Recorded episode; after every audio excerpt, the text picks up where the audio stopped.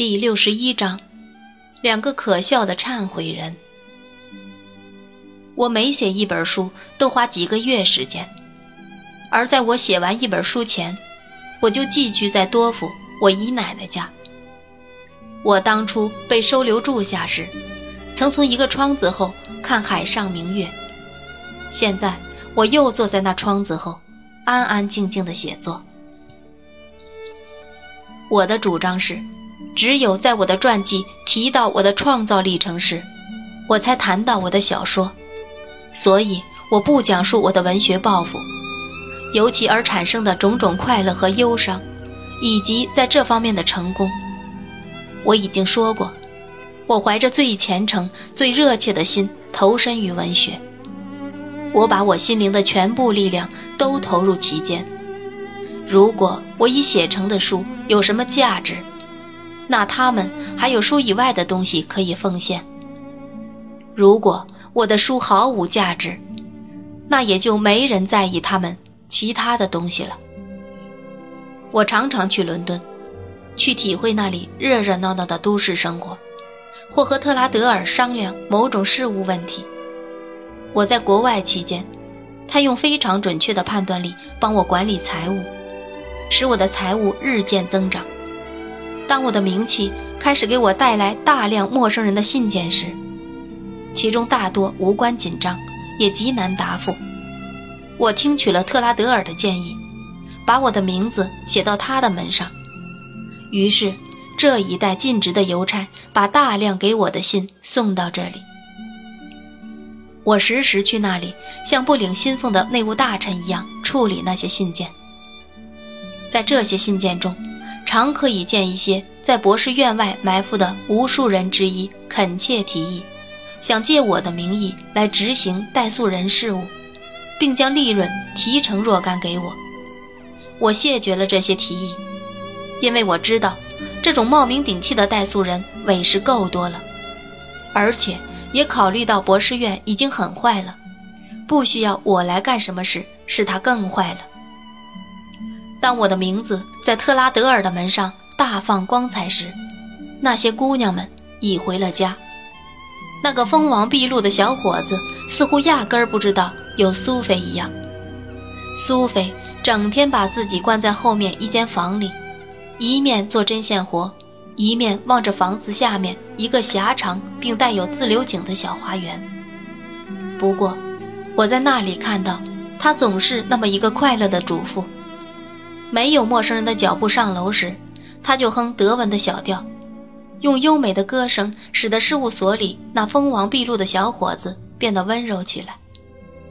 一开始，我不明白为什么常见到苏菲在一个练习本上写字，也不明白为什么他一看到我就把那本子合上，赶紧塞进一个桌子的抽屉里。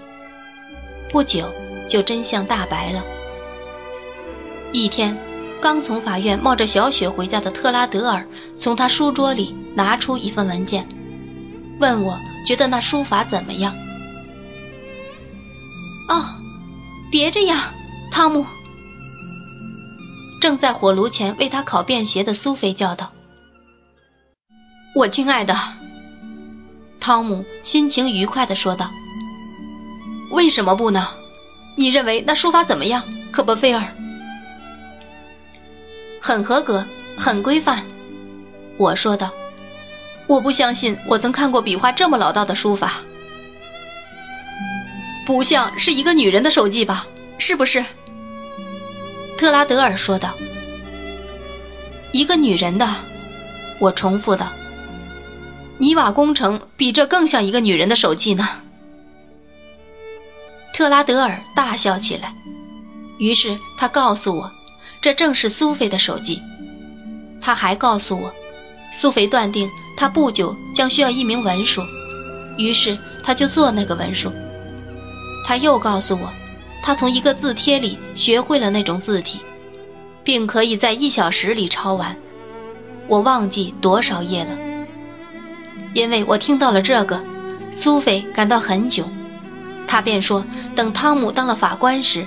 就不宜这么随便宣布这真相了。汤姆则大加否认，他认为在任何情况下，他都为此而自豪。她是一位多么可敬可爱的太太，我亲爱的特拉德尔。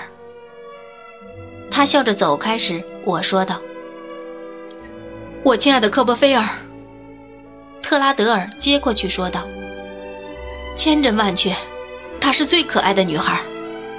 他料理这儿的那样子，他的敏捷、家政知识、节省和条理性，还有他的那种和善，全都是最好的。”科波菲尔。当然，你完全有理由赞美他。我接下去说道：“你是一个幸福的人，我相信你们。”使你们彼此都成了世界上最幸福的人。我相信我们是最幸福的人中的两个。特拉德尔又说道：“无论如何，我承认这点。天哪，在那些黑黑的早晨，他点着蜡烛起床，忙着安排一天的工作。不管天气是好是坏，他都在文书们没进院之前就去了市场，用最便宜的材料。”配置最好的小小晚餐，做布丁和馅饼，把一切收拾得井井有条，总把自己打扮得那么整齐光鲜。夜里再晚也陪我坐到那里，总是温柔和气，总是可人悦人，干什么都为我着想。我看到他这么做时，怎能不相信这都是真的？科布菲尔，他穿上他被烤暖的便鞋时。对那鞋也流露出爱惜的样子，把脚舒舒服服伸到炉栏上。我总是不能相信，克拉德尔说道。还有我们所享受的，呀，那都不怎么破费，可非常美妙。有的晚上我们就在家里，关上外门，拉上窗帘儿，那都是他亲自做的。还有什么地方能比这里更舒服呢？天气晴好时，我们去外面散步，街上有的是供我们大饱眼福的东西。我们朝珠宝店亮闪闪的橱窗里看，我把那些东西指给苏菲看。如果我买得起，我一定把那盘在白缎底座上的钻石大蛇买给她。苏菲也指给我看那镶宝石带盖的双黄齿轮金表，她如果买得起，会把它买给我。我们选出我们如果能买就会买的勺齿、叉、鱼刀、奶油刀、糖夹，好像我们真正已经买下了一样。然后我们悠悠来到方场和大街，看见一所房子招租，我们就打量它，并说：“如果我当上了法官，这所房子怎么样呢？”于是我们就将其安排。这一间房间由我们住。那一间给女孩们住，等等，直到我们根据实际情况看它到底适用不适用才罢。有时我们花半价去戏院的后排座上，据我看，它唯一的特点就是廉价。我们坐在那里尽兴看戏，里面的每句话都被苏菲当真，我也这样。步行回家时，我们也许会去食品店里买点吃的。或在鱼贩子那里买上一只小龙虾拿回家，便谈我们所见，便享用一顿绝妙的晚餐。喏，你知道，科波菲尔，如果我是个大法官，我们就不能那样干了。不管你是什么，我亲爱的特拉德尔，我心想，你一定会做些快乐的好事。顺便说一句，我说出了声。我猜，你现在再没画骷髅了吧？事实上，特拉德尔红着脸笑着答道：“我不能完全戒掉那习惯，我亲爱的科波菲尔，因为有一天我坐在最高法院后排，手里碰巧拿了支笔，我就心血来潮的想试试自己是不是还记得那本领。我怕在那桌子的架上就有一个骷髅呢。”还是戴着假发的。我们俩开怀大笑。特拉德尔含笑望着火炉，用他一贯的宽容口气说道：“老克里科尔。”就这样结束了这场笑话。我这里有一封从那老坏蛋那里来的信。我说道。由于看到特拉德尔本人竟这么轻易宽恕了他，我就尤为不肯宽恕他从前对特拉德尔的体罚。从克里科尔校长那里，特拉德尔叫道：“有这样的事，在那些被我的名声和幸运吸引的人中。”我翻看我的信件，说道：“在那些突然发现。”他们一直就很关心我的人中，就有那个克里科尔，他现在不当校长了，特拉德尔，他退了职，现在是米德塞克斯的一个审判官了。我本以为特拉德尔听了会大吃一惊，可他一点也没有。你猜他是怎么成为米德塞克斯的审判官的？我说道。哦，天哪！特拉德尔答道：“这问题很难回答。也许他投了谁的票，或借钱给了谁，或买进了什么人的什么东西，或要挟什么人，或为什么人运动，而这人又认识什么人，那人便让当地民政官把这差委了他。不管怎么说，他得到了这差事了。”我说道：“他在这信里告诉我。”他愿意让我看正在实施中的监狱惩戒的唯一正确的制度，使自新者能真正不再恶变，并真正悔过的唯一无可非难的方法，你知道，就是隔离禁闭。你有什么看法吗？关于那制度，特拉德尔神情严肃地问我道：“不，而是我是否应该接受这建议？”还有，你是否和我一起去？我不反对，特拉德尔说道。那我就写信这么告诉他。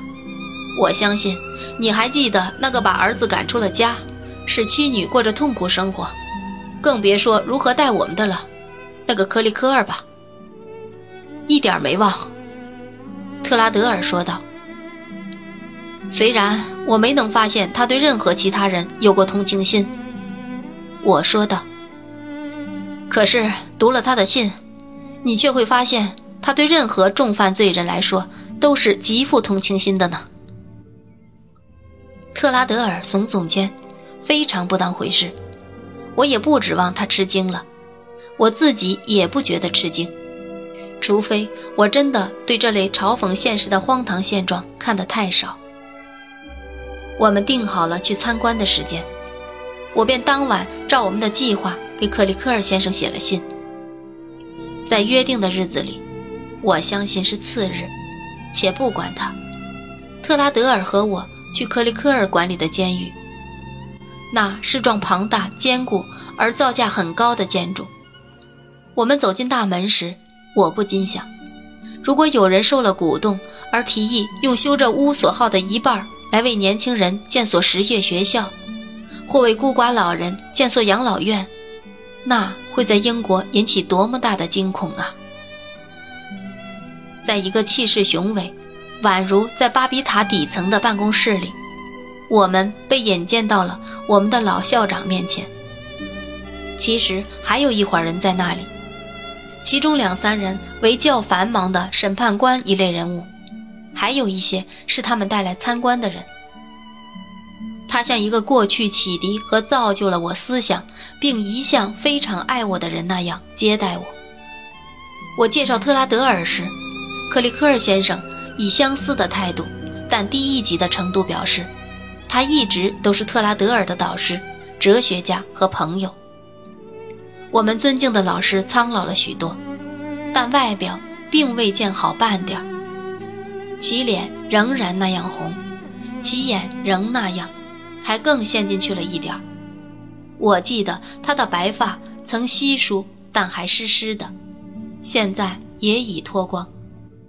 他秃头上的粗血管并不让人看了要比过去觉得好一点。和这些先生们谈了一会儿话，从这谈话中，我似乎得出这么一种结论。即除了不惜以任何代价为囚犯们谋求安逸享乐外，这世界上再没什么值得留心的了。而监狱外的偌大一个天地，也再没什么值得做的了。然后我们就开始参观。当时正值开饭的时候，我们先走进那宽敞的伙房，在那里以钟表机械的准确和规律。分发每个囚犯的饮食，并将其送进囚室中。我悄悄对特拉德尔说：“看到这些用上乘材料做的丰盛饭菜，再想想士兵、水手、劳工和大部分老实苦干的劳动者的食物，觉得反差十分悬殊。没有一个吃的有眼下这样的一半好。可我听说，那个制度需要高标准的生活。”一句话，或一言以蔽之，那个制度本身就能排除一切怀疑，解决一切不妥。除了那个制度，似乎没人想到还应有别的制度可以加以考虑。我们在高大的穿廊中走过时，我问克里科尔先生和他的众友人，他们认为这支配一切又高于一切的制度，其主要好处为何？我发现其好处便是使囚犯能完全隔离，因此在禁闭中无人知道另一个人的任何事。另外就是有利于囚犯的精神状态得以恢复，从而渴望能真正的悔过自新。好吧，当我们开始访问囚室里的一个个囚犯时，当我们走过囚室前的走廊时，当我们。听关于去教堂等有关情况的介绍时，我想到囚犯仍很有可能相结识，也很有可能通风传信。在我写到这里时，我相信这已被证明不是妄猜了。不过，在当时若表示有这种猜疑，便等于对这种制度不敬，所以我当时尽可能想发现犯人悔悟的事迹。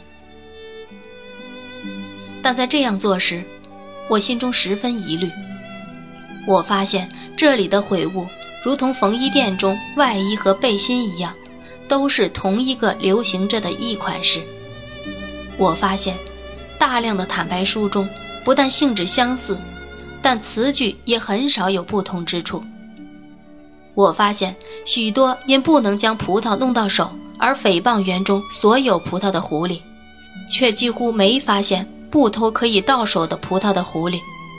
最重要的是，我发现坦白最动人的人是最引人注目的对象。